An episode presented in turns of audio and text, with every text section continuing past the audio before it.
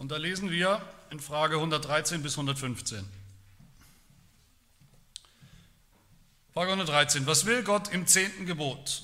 Antwort, wir sollen in unserem Leben, in unserem Herzen keine Lust und keinen Gedanken aufkommen lassen, gegen irgendein Gebot Gottes zu handeln, sondern wir sollen jederzeit von ganzem Herzen aller Sünde Feind sein und Lust zu aller Gerechtigkeit haben.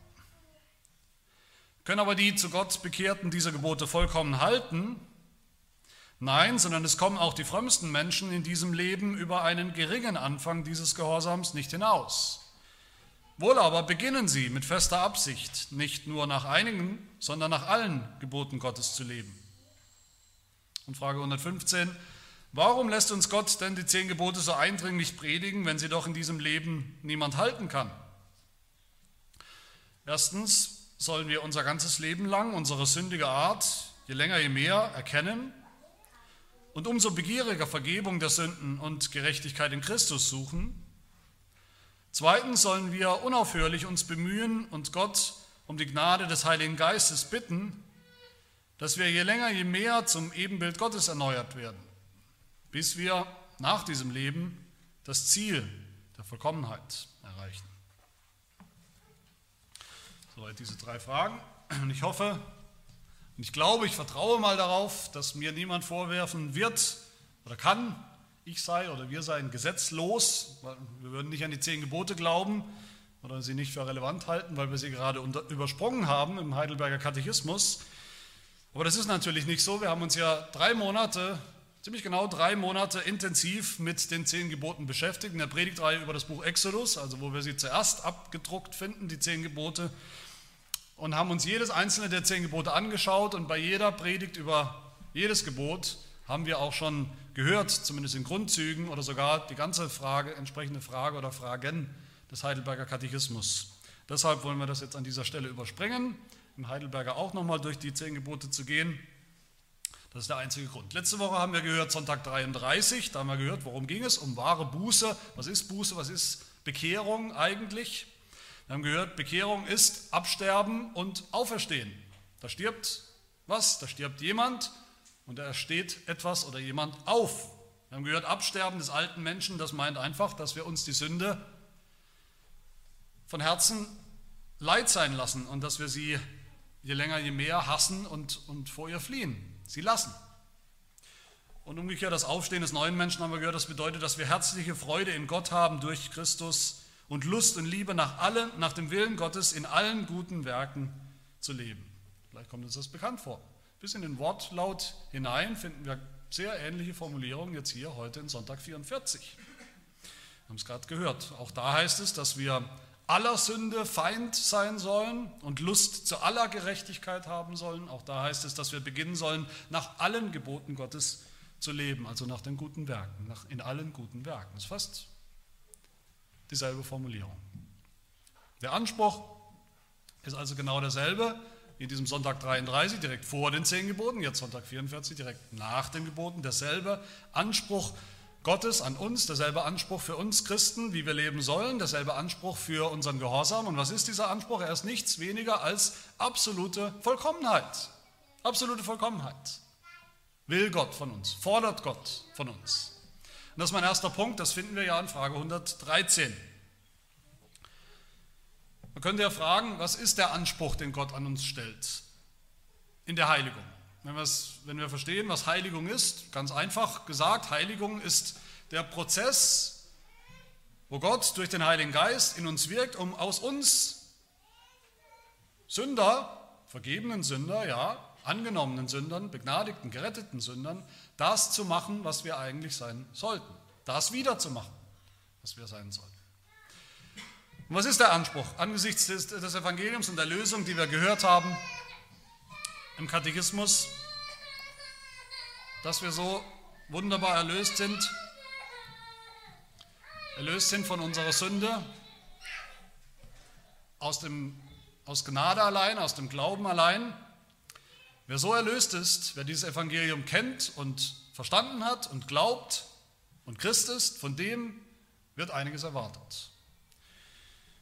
Was wird erwartet? Das sehen wir in den zehn Geboten, die wir uns, wie gesagt, angeschaut haben. Das sehen wir aber alle ganz besonders und konzentriert im zehnten Gebot, am Ende, im Finale sozusagen der zehn Gebote. Wir haben uns angeschaut in der Predigt über die zehn Gebote, inwiefern oder dass das zehnte Gebot eben nicht eins ist wie die anderen neun, einfach noch ein zusätzliches, nochmal ein, irgendeine Sache, eine bestimmte konkrete Sache, die man nicht tun soll und umgekehrt, die man dann tun soll, sondern dass das zehnte Gebot eigentlich die Sünde schlechthin oder die Mutter aller Sünden oder der Motor hinter der Sünde, nämlich die Begierde, anspricht. Die Begierde, die was ist?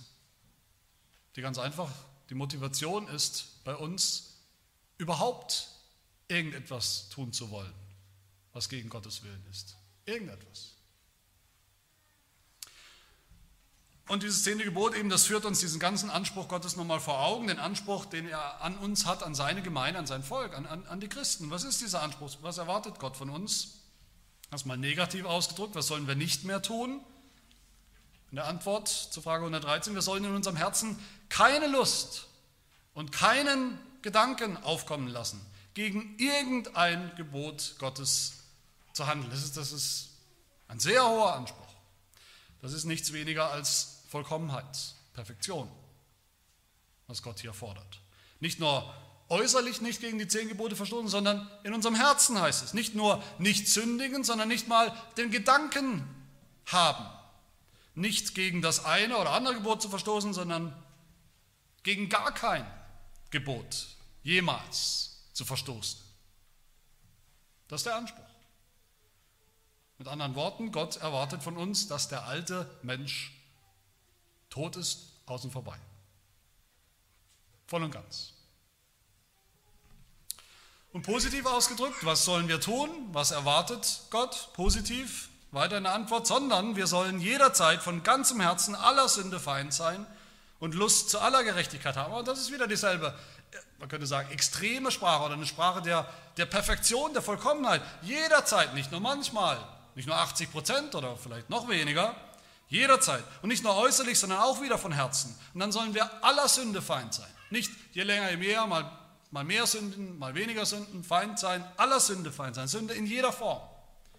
Und umgekehrt sollen wir eben Lust haben, nicht nur zu ein paar guten Taten, ab und zu mal, hier und da, Gehorsam, wenn uns danach ist, Nein, wir sollen Lust haben zu aller Gerechtigkeit. Das ganze Paket, vollkommene Gerechtigkeit, vollkommener Gehorsam. Alle Gebote tun, zu jeder Zeit und von Herzen.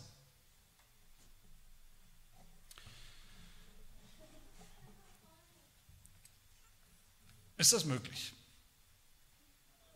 Hier scheiden sich die Geister.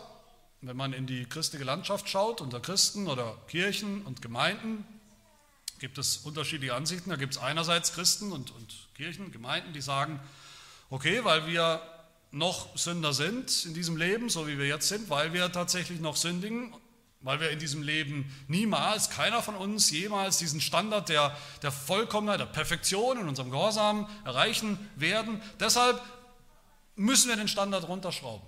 Wir müssen ihn runterschrauben, das erreicht sowieso niemand, das ist völlig unrealistisch. Es kann nicht gemeint sein in der Bibel, es kann nicht gemeint sein von Gott, dass wir jetzt schon irgendwann nach fünf Jahren oder 20 oder 30 Jahren des Christseins, dass wir dann schon vollkommen sind und immer so gehorchen. Das kann Gott nichts von uns erwarten. Das kann nicht der Maßstab sein. Und dann gibt es auf der anderen Seite Christen, die sagen, doch, doch, das ist der Maßstab. Ganz eindeutig. Vollkommene Heiligkeit in diesem Leben. Gott fordert das und wenn Gott das fordert, dann muss es auch möglich sein, dann muss es machbar sein. Dann muss ein Leben, dann muss ein Zustand möglich sein, in dem wir eben nicht mehr sündigen. Das vertreten viele Christen und diese Christen oder Gemeinden, die schrauben nicht den Maßstab runter für Heiligung, das tun sie nicht. Aber was tun sie? Sie schrauben den Maßstab oder die Definition für Sünde, schrauben sie einfach nach oben. In der Vorbereitung auf, auf diese Predigt und diesen Text habe ich mal einmal gegoogelt. Ich google öfter mal, aber ich habe einmal gegoogelt nach dem Stichwort sündenfreies Leben. Und siehe da, gleich der allererste Treffer war eine Seite, die manchen von euch vielleicht bekannt ist, eine Gemeinderichtung, die euch manchen von euch bekannt ist. Und da heißt es, ich zitiere von der Webseite, nichts ist zu diesem Zeitpunkt notwendiger als eine klare Überzeugung der Sünde sowie eine Entrüstung über dieselbe. Sie wird viel zu viel belächelt, die Sünde, und entschuldigt. Versäumt die Gemeinde eine kompromisslose Haltung gegenüber der Sünde einzunehmen, dann wird sie auch ihren bestimmten Zweck in dieser Welt versäumen. Dagegen ist nichts zu sagen. Jede Kirche sollte klar und deutlich beim Namen nennen, was Sünde ist und sich natürlich dagegen aussprechen, die Sünde ernst nehmen in ihrem ganzen Ausmaß. Dann geht der Artikel allerdings weiter und behauptet einfach so, dass es nicht nur möglich ist, für einen Christen ein Leben zu führen ohne Sünde. Er sagt sogar, es ist völlig unmöglich, dass ein Christ nicht so lebt. Ein Christ, der sündigt, der noch sündigt, ist eine völlige Unmöglichkeit. Das ist kein Christ, sagen die. Und der Autor sagt weiter, nennst du dich Christ? Wenn ja, fordern wir von dir lediglich anhand der Autorität seines Wortes ein heiliges, sündenfreies Leben. Lediglich, in Anführungsstrichen. Lediglich ist gut. Lediglich ein heiliges, sündenfreies Leben. Nichts weiter als das. Sicher sagt dann der Autor weiter, Christen machen auch Fehler, auch die besten, frommsten Christen machen Fehler. Aber was auch immer das ist, was auch immer diese Christen tun, wie auch immer das aussieht, es sind auf jeden Fall keine Sünden, es sind Fehler. Ich zitiere weiter. Es mögen Fehler im Leben eines Christen sein, die aber nicht als Sünde gelten sollten. Sie sind die Folge menschlicher Begrenztheit, fehlerhaftes Urteilen und anderem, jedoch nicht ein vorsätzliches Übertreten des Gesetzes Gottes. Sollten diese als Sünde bezeichnet werden, dann könnten weder Heilige noch Sünder recht leben, denn solche Fehler sind das gemeinsame Erbe aller Sterblichen. In aller Demut lehnen wir es ab, solche als Sünden zu bezeichnen. Das ist ja schön und gut, dass Sie das in aller Demut ablehnen. Es ist aber in aller Demut großer biblischer oder unbiblischer Unfug. Wer Sünde so definiert oder umdefiniert, so eine Gymnastik betreibt, um Sünde neu zu definieren und den Maßstab für das, was überhaupt Sünde ist, so hoch zu schrauben, der kann dann damit natürlich am Ende so ziemlich jede sündhafte Tat entschuldigen wegreden. Wenn ich die Ehe breche, dann sage ich halt, gut, ich wollte das eigentlich so nicht, das war kein Vorsatz, ich habe das nicht geplant, es war deshalb ein dummer Fehler, aber keine Sünde. Und so weiter und so fort. Wir können durch alle zehn Gebote durchgehen. Ich denke, wir wissen alle, wohin sowas führt, wohin sowas führen würde. Es führt zu einer unfassbaren Heuchelei und einem Pharisäertum. Dann geben wir unsere Sünde nicht mehr zu, weil wir ja keine haben, weil wir ja keine haben dürfen.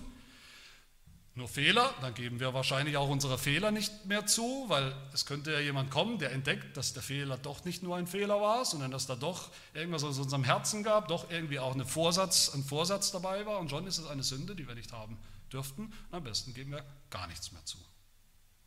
Und in Wirklichkeit wird hier genau das getan, was der Artikel am Anfang so beklagt hat. Hier wird am Ende deutlich doch Sünde klein gemacht, Sünde belächelt, klein geredet. Das war keine Sünde, das war nur ein Versehen, das war nur ein Fehler. Wer so redet, der versteht nicht im Ansatz, wie die Bibel redet über den Menschen, auch den gläubigen Menschen, wie tief der Sündenfall, die Folgen des Sündenfalls, die Folgen der Sünde in jedem Menschen, inklusive den gläubigen Menschen, noch sitzt. Der hat keine Ahnung davon. Aber meine Frage ist jetzt, ist, ist, ist dieses, zu, diesem, zu diesem Wunschdenken, dass wir jetzt schon sündlos leben könnten, zu dieser Fantasie gibt, ist da dazu wirklich die einzige Alternative, dass wir dann auf der anderen Seite sagen, auf der anderen Seite vom Pferd fallen und auf der anderen Seite sagen, okay, dann müssen wir eben den Maßstab der Heiligung runterschrauben. Gott kann nicht von uns Vollkommenheit fordern, vollkommenen Gehorsam, weil wir das gar nicht liefern können. Nein, so ist es nicht. Ich will das nochmal deutlich sagen. Gottes Gesetz fordert von uns Nichts weniger als absoluten Gehorsam, vollkommenen Gehorsam. Gott fordert das und das müssen wir auch von uns selbst fordern. Der Maßstab der Heiligung ist Vollkommenheit. Die Frage ist, wann erreichen wir das? Wann erreichen wir das? Was sagt die Bibel? Da unterscheiden sich wieder diese unterschiedlichen Lager der Christen, die ich gerade genannt habe. Die eine sagen, die Bibel sagt, wir sind schon jetzt Heilige, die Bibel spricht uns an als Heilige. Also können wir auch gar nicht mehr wirklich sündigen. Wir sind schon jetzt durch und durch Heilige. Keiner nenne mich noch einen Sünder. Ich bin ein Heiliger. Und die anderen sagen, nein, die Bibel sagt, dass wir noch sündigen. Also sind wir noch nicht wirklich Heilige. Das Problem liegt daran, darin, wie wir das schon und das noch nicht verstehen im christlichen Leben. Das, was schon der Fall ist und das, was noch nicht der Fall ist. Wie verstehen wir das und wie verhält sich das zueinander? Ja, wir sind schon Heilige, sagt die Bibel, das stimmt. So nennt sie uns. Aber bedeutet das dann, dass wir jetzt auch schon perfekt und vollkommen und sündenfrei sind? Nein, nicht unbedingt. Ja, wir sündigen noch. Die Bibel bezeichnet uns auch noch als Sünder. Bedeutet das dann, dass wir nicht schon unterwegs sind in der Heiligung? Nein, nicht unbedingt. Martin Luther hat gesagt, berühmterweise, wir sind alle, die wir hier sitzen, alle Gläubigen, sind Sünder und Gerechte. Wenn wir angefangen haben zu glauben an Jesus Christus, wenn wir auf ihn vertrauen, sind wir beides. Immer noch Sünder, sündigen immer noch. Sünden, die so schlimm sind wie vorher, vielleicht Sünden, die sogar schlimmer sind, als bevor wir angefangen haben zu glauben, weil wir es jetzt besser wissen. Aber wir sind auch schon Gerechte, Heilige. Als Reformierte wissen wir, dass Jesus als Jesus gekommen ist, hat er ein neues, eine neue Zeit, eine neue Zeitrechnung, ein neues Zeitalter gebracht. Eine neue Schöpfung sogar, sagt die Bibel. Das Himmelreich. Wir wissen, dass das schon da ist, dass dieses neue, diese neue Zeitrechnung schon da ist, schon angefangen hat, dass die neue Schöpfung schon da ist. 2. Korinther 5, Vers 17 sagt Paulus, ist jemand in Christus, das heißt, glaubt jemand an Christus, so ist er eine neue Schöpfung. Das Alte ist vergangen, siehe, es ist alles neu geworden. Das stimmt schon. Das ist schon da. Das gilt für uns. Wir wissen aber auch gleichzeitig, dass dieses neue, dass das alte Zeitalter noch andauert. Es ist noch da. Und nicht nur, es ist noch da irgendwo an einem Zipfel der Erde, es ist noch da und wir leben noch darin. Es beschäftigt uns noch, es macht uns noch zu schaffen. Wir sind auch noch alte Kreaturen. Da ist auch noch was Altes an uns, mit dem wir zu schaffen haben. Wir wissen, dass Jesus sagt in Offenbarung, siehe, ich mache alles neu. Wir wissen aber, dass das noch aussteht, dass das noch kommt. Noch ist nicht alles neu. Es gibt ein gegenwärtiges Zeitalter, in dem wir leben, ein böses Zeitalter, sagt die Bibel, die gefallene Schöpfung. Und es gibt ein zukünftiges Zeitalter, die neue Welt, die neue, der neue Himmel, die neue Erde. Das Himmelreich, in dem wir auch schon leben. Und diese beiden Zeitalter, und das ist wichtig, dass wir das verstehen, die kommen nicht nacheinander. Nicht erst das, das alte Zeitalter und dann irgendwann ist es erledigt und dann gibt es nur noch das neue Zeitalter. Diese beiden Zeitalter überlappen sich in der Bibel.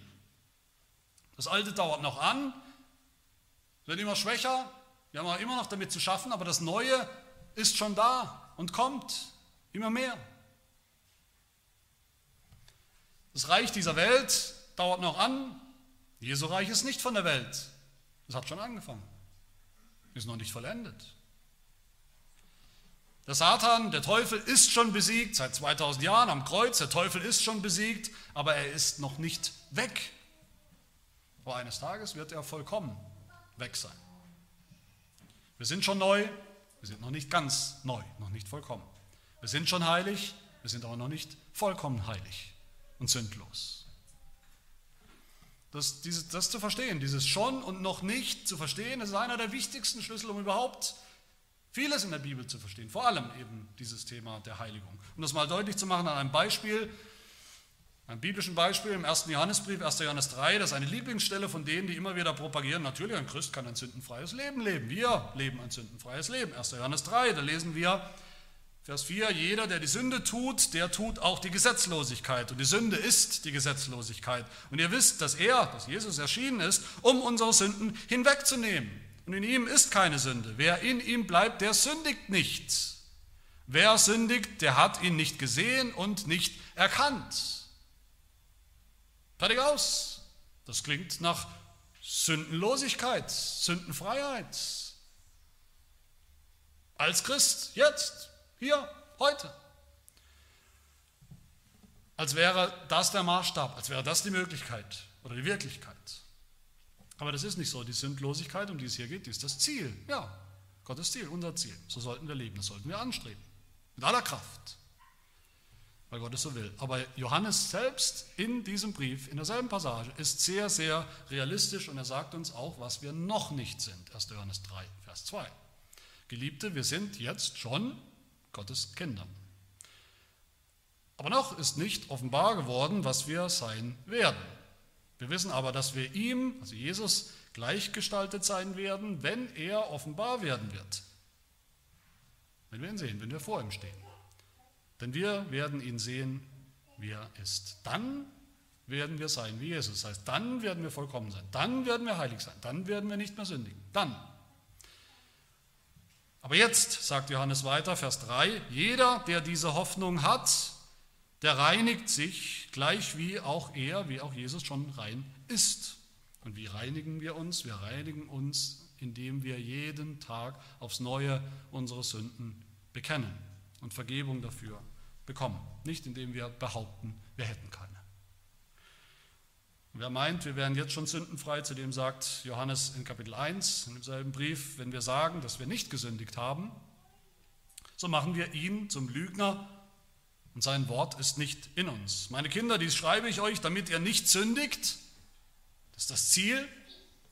Aber wenn jemand sündigt, sagt Johannes, weil er davon ausgeht, dass das so ist, dass Kinder Gottes, das Gläubige sündigen. Wenn jemand sündigt, so haben wir einen Fürsprecher bei dem Vater, Jesus Christus, den Gerechten. Das ist unsere Hoffnung und die Grundlage, warum wir unsere Sünden bekennen und froh und dankbar sein können, dass wir jedes Mal neu die Zusage der Vergebung empfangen.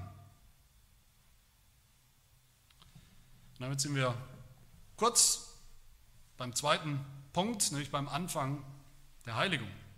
Bei Frage 114. Können aber die zu Gott Bekehrten diese Gebote vollkommen halten? Der Maßstab ist klar, den haben wir gesehen, Vollkommenheit. Aber eben nicht hier, nicht heute, nicht hier in diesem Leben für uns. Wer denkt, dass der Katechismus in Frage 113 so einen Perfektionismus verbreitet, dass es möglich ist, sündenfrei zu leben, der wird hier in Frage 114 sofort korrigiert. Der Katechismus sagt dann sehr realistisch, was unsere Heiligung angeht, was das angeht, wie weit wir möglicherweise kommen in der Heiligung. Da ist der Katechismus sehr, sehr realistisch und sagt, die Antwort, können wir diese Gebote vollkommen halten? Nein, die Antwort nein, sondern es kommen auch die frömmsten Menschen in diesem Leben über einen geringen Anfang dieses Gehorsams nicht hinaus. Der Schlüssel ist hier in diesem Leben. In diesem Leben. Wie lange es auch dauert. Vielleicht gibt es bald Christen, die 120 werden oder 130 oder wie lange auch immer. Wie lange es auch noch dauert, wie lange wir Christen sind und wie viel Fortschritt wir auch machen in der Heiligung. In diesem Leben kommen wir nicht über den geringen, einen geringen Anfang des Gehorsams hinaus. Das bedeutet noch lange nicht, was viele Christen tun, dass wir dann einfach resignieren, aufgeben, alles hinwerfen und sagen, wie das viele sagen, viele Christen in der sogenannten Heiligungsbewegung oder in vielen pietistischen Kirchen oder Gemeinden sagen, was Heiligung angeht, gibt es zwei Möglichkeiten, entweder alles oder nichts.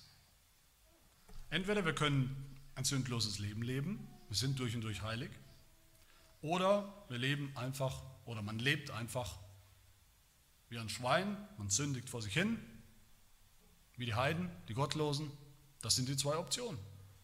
Aber das ist nicht der biblische Ansatz. Überhaupt nicht. Was ist der biblische Ansatz? Ist, dass wir uns verabschieden von Perfektion in diesem Leben. Die gibt es nicht. Die ist nicht äh, im Bereich des Möglichen, weil wir die Sünde ernst nehmen, die noch in uns wohnt. Aber dann, sagt der Katechismus, dass wir beginnen mit fester Absicht, nicht nur nach einigen, sondern nach allen Geboten Gottes zu leben. Und ich, wenn wir das auf der Zunge vergehen lassen, was der Heidelberg hier sagt, ich denke, das sollte für uns alle unglaublich befreiend sein und eine Last von unserer Schulter, von unserem Rücken nehmen, dass der Katechismus zu uns sagt, auf Grundlage von biblischen Aussagen, dass, was ist Heiligung in diesem Leben, bis zum letzten Tag, egal wie lange es geht. Heiligung ist ein Beginnen. Wir beginnen mit fester Absicht. Es ist ein geringer Anfang. Der Anspruch ist absolute, vollkommene Heiligkeit, aber Gott weiß, dass wir die als Sünder in diesem Leben nicht erreichen werden. Auch der Allerfrömmste unter uns nicht, wer auch immer das sein mag. Ich, meinen Namen werde ich nicht nennen, ich weiß nicht, vielleicht stimmen wir mal ab, aber auch der Allerfrömmste nicht. Niemand kommt in diesem Leben hinaus über einen geringen Anfang. Es gibt deshalb keinen Heiligungsstress. Es gibt kein oder es braucht kein heuchlerisches Gehabe. Wo bist du denn auf der Heiligung? Ja, ich bin schon heilig. Du noch nicht. Wir brauchen nicht unsere Sünden zu vertuschen, weil wir meinen, dann sehen wir weniger heilig aus. Wir dürfen wirklich froh sein und, und, und dankbar sein, weil wir anfangen dürfen mit der Heiligung. Einen geringen Anfang in diesem Leben und das reicht. Das reicht insgesamt. Ohne in irgendeinen Fatalismus zu fallen, dass wir noch nicht perfekt sind und wenn wir nicht perfekt sind, dann, dann ist es alles nichts, dann lassen wir es gleich bleiben. Oder ohne auf der anderen Seite frustriert zu sein und alles hinzuwerfen, wenn wir mal wieder gesündigt haben. Nein, was tun wir immer wieder? Wir tun immer wieder Buße, wir bekennen unsere Sünden immer wieder neu, wir empfangen immer wieder neu die Vergebung der Sünden und fangen immer wieder neu an mit dem geringen Gehorsam. Für Gott ist unsere Unvollkommenheit kein Problem. Aber nicht, weil er nicht Vollkommenheit fordert, sondern Warum ist für Gott unsere Unvollkommenheit, unser geringer Anfang, dieses bisschen, was wir an Heiligung und Gehorsam liefern, warum ist das für Gott kein Problem? Wegen des Evangeliums. was ist das Evangelium? Es ist der vollkommene Gehorsam Jesu Christi für uns. Ich erinnere nur noch einmal an Frage 60 im Heidelberger Katechismus, die wirklich das Evangelium zusammenfasst. Was ist das Evangelium? Das heißt, allein durch wahren Glauben an Jesus Christus sind wir gerecht. Zwar klagt mich mein Gewissen an, dass ich gegen alle Gebote Gottes schwer gesündigt und keines je gehalten habe und noch immer zu allem Bösen geneigt bin, noch immer, heute als Christ, noch immer zu allem Bösen geneigt bin. Gott aber schenkt mir ganz ohne mein Verdienst aus lauter Gnade was? Was schenkt uns Gott? Was ist die Grundlage des Evangeliums? Er schenkt uns die vollkommene Genugtuung, die vollkommene Gerechtigkeit, die vollkommene Heiligkeit Christi. Das ist die, die Vollkommenheit, die Gott fordert. Da hat er sie schon. In Jesus Christus hat er sie schon. Und er erkennt das an für uns und es reicht ihm. So dass er jetzt sagt, ich erkenne auch euren geringen Anfang der Heiligung und des Gehorsams an. Jeden kleinen Schritt, jede kleine Bemühung. Wer dieses Evangelium kennt und glaubt, der sagt weder das eine, der behauptet weder, dass er selber sündlos wäre oder sündlos sein könnte, noch sagt er, ich bin immer noch ein armer Sünder, ich bin so ein schlimmer Sünder, ich kann ja gar nicht gehorsam sein. Beides sind unbiblische Haltungen, die einem Christen nicht entsprechen, die dem Evangelium nicht entsprechen. Wer das Evangelium kennt, der weiß, in Jesus Christus ist, ist alles vollkommen. Aber was mich angeht, ist der Gehorsam die Heiligung, je länger, je mehr, wie der Heidelberger immer wieder sagt, je länger, je mehr. Heute ein bisschen mehr, morgen ein bisschen mehr, immer wieder neu. Und das ist genau richtig so. Das ist das, was Gott will. Und damit kurz der letzte Gedanke, das Ende der Heiligung oder das Ziel der Heiligung, auch das wird ja hier angesprochen. Im Prinzip haben die Leute, die Christen recht, die von diesem sündenfreien Leben sprechen, die das haben wollen. Die Bibel lehrt sowas, dass es das gibt. Gott fordert das. Und Gott hat es sogar versprochen, ein Leben, in dem wir nicht mehr sündigen. Aber wie der Heidelberger sagt, wir haben es gesehen, nicht in diesem Leben, ganz einfach, nicht in diesem Leben, sondern im ewigen Leben, in der Herrlichkeit in der Ewigkeit bei Gott. In dem Moment, wo wir aus diesem Leben abscheiden, wenn wir sterben oder wenn vorher Jesus Christus wiederkommt, wenn er wiederkommt auf die Erde, um sie voll zu vollenden, dann gehen wir ein in das künftige Leben, in das Leben der Vollkommenheit.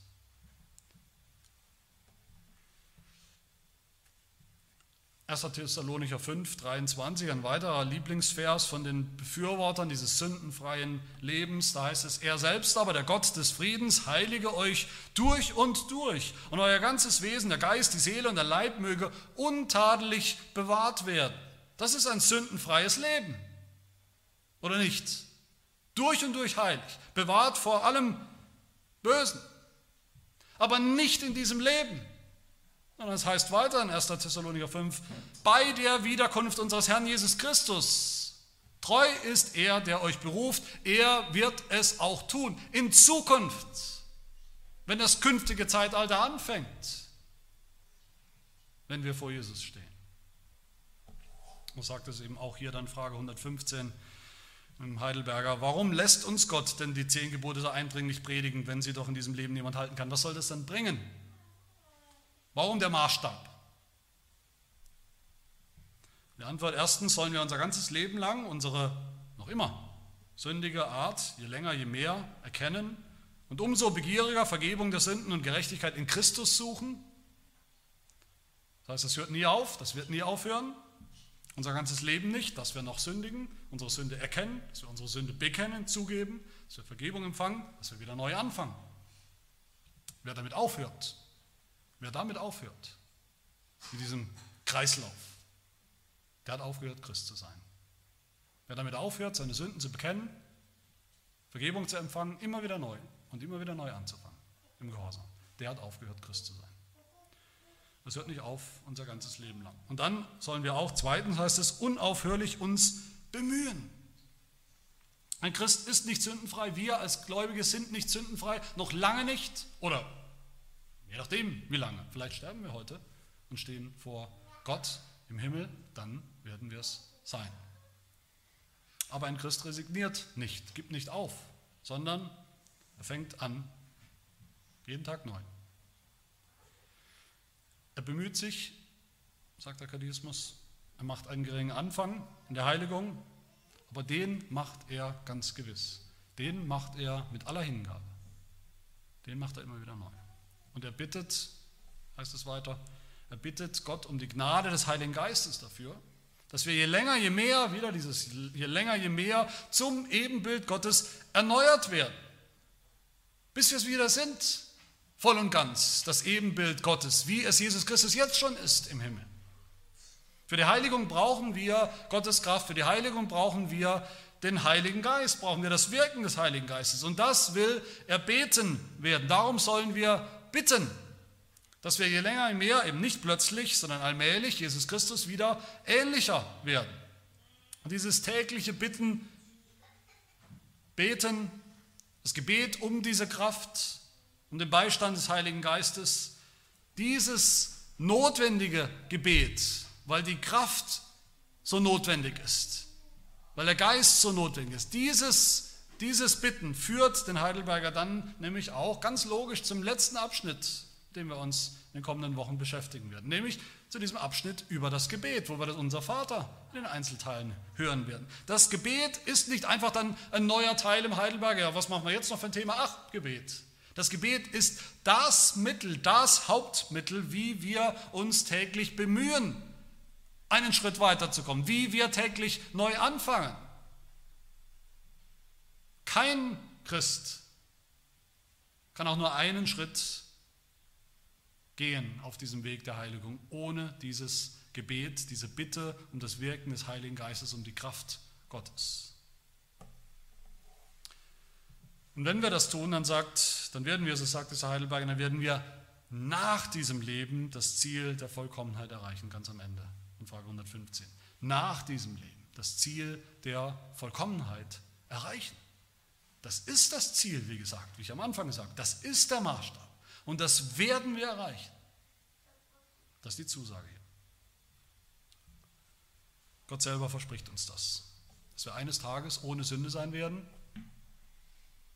Wir kämpfen jetzt noch mit Sünde. Und Teil des Problems, Sünder zu sein, ist, dass man sich gar nicht vorstellen kann, was es bedeutet, nicht Sünder zu sein. Aber wir werden so sein. Wir werden eines Tages ohne Begierde sein. Das heißt, ohne auch nur den Wunsch und den Gedanken und, und, und den Willen, irgendetwas gegen Gott, gegen seinen Willen tun zu wollen. ohne dass wir auch nur ein Gebot brechen oder brechen wollen. Ohne jeden Anflug von Ungehorsam, jeden Anflug von Sünde. So werden wir eines Tages sein. Das ist das Ziel, das Gott uns verspricht, das Ziel des Evangeliums.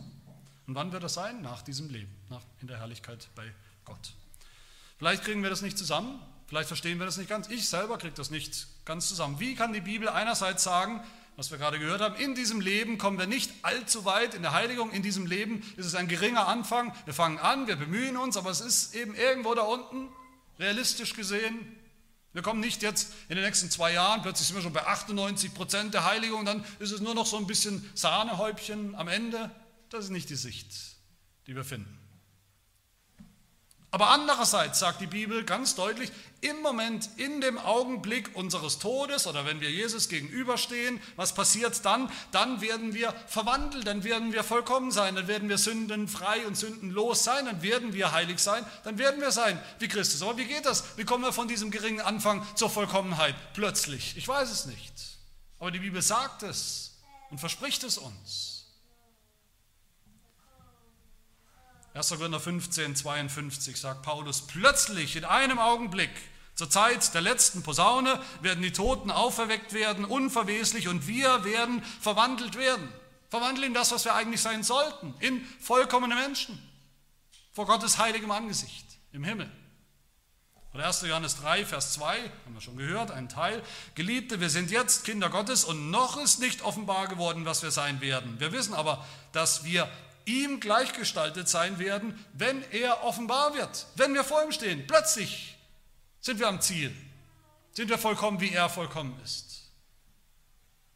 Und zum Schluss Römer 8, Vers 30, wo Paulus schreibt, die er, Gott, die er aber vorherbestimmt hat, die hat er auch berufen, die er aber berufen hat, die hat er auch gerechtfertigt, die er aber gerechtfertigt hat, die hat er auch verherrlicht. Mit Christus, in Christus. Das kommt. Das ist schon sicher. Ich meine, lass uns drei Dinge tun. Lass uns niemals aufhören, auch nicht drüber nachdenken, aufzuhören, unsere Sünden, so schlimm sie sein mögen, zu bekennen, beim Namen zu nennen umzukehren, Buße zu tun, neu anzufangen. Lass uns niemals aufhören, als zweites auf Jesu vollkommenen Gehorsam zu vertrauen. Für unser Heil. Nur darauf, nicht auf irgendetwas, was wir tun. Nicht auf unseren unvollkommenen Gehorsam. Auf Jesu vollkommenen Gehorsam. Und dann lasst uns drittens nie aufhören, hinzugehen und unseren kleinen, geringen Anfang im Gehorsam, in der Heiligung zu tun, jeden Tag neu, je länger, je mehr, dafür zu beten, zu bitten um das Wirken des Geistes in uns, dann dürfen wir völlig ruhig und froh und freudig und gewiss sein und leben als Christen, dann dürfen wir wissen, dass der, welcher in uns ein gutes Werk angefangen hat, Philippa 1, es auch vollenden wird. Bis auf den Tag Jesu Christi. Amen. Lass uns beten. Herr, wir danken dir für, die, für dein Versprechen, die Verheißung der Heiligung, die Verheißung der Vollkommenheit, der Herrlichkeit, die Verheißung, dass wir eines Tages im Himmel sein werden, in ungetrübter Gemeinschaft mit dir, ungetrübt durch Sünde oder den Wunsch zur Sünde, ungetrübt durch Versuchung, ungetrübt durch Ungehorsam oder Unvollkommenheit oder Fehler. Herr, wir sehnen uns, wir freuen uns auf diesen Tag und diese Zeit, auch wenn wir sie uns nicht immer vorstellen können. Aber in der Zwischenzeit, Herr, gib uns die Kraft, den guten Kampf des Glaubens zu kämpfen, dir zu gehorchen in Freude, aus Dankbarkeit, je länger, je mehr. Und all das durch die Kraft des Heiligen Geistes, der in uns wirkt. Das bitten wir in Jesu Namen.